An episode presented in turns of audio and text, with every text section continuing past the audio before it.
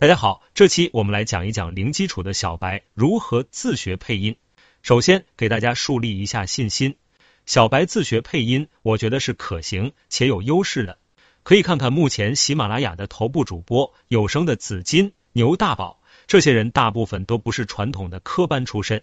这些人从小白做起，没有包袱，没有条条框框的束缚，一步一步成长成百万粉丝的主播，年收入绝对比一个正常上班的白领强。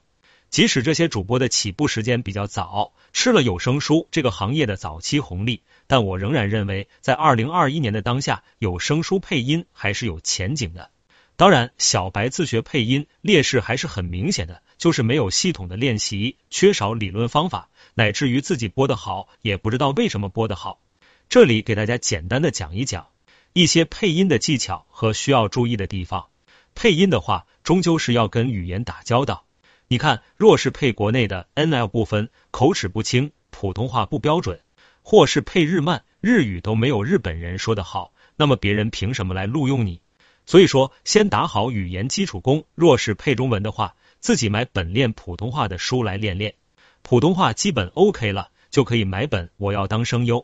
这本书，价格不贵，学生党也可买，而且内容是介绍了配音的基本技巧，清晰明白。专业术语不多，若是没有太强的理解障碍，是可以看懂的。最后再推荐一个 A P P 配音秀，里面确实有很多大佬，可以向他们学习借鉴一些关于配音的知识，至少可以帮助你少走弯路。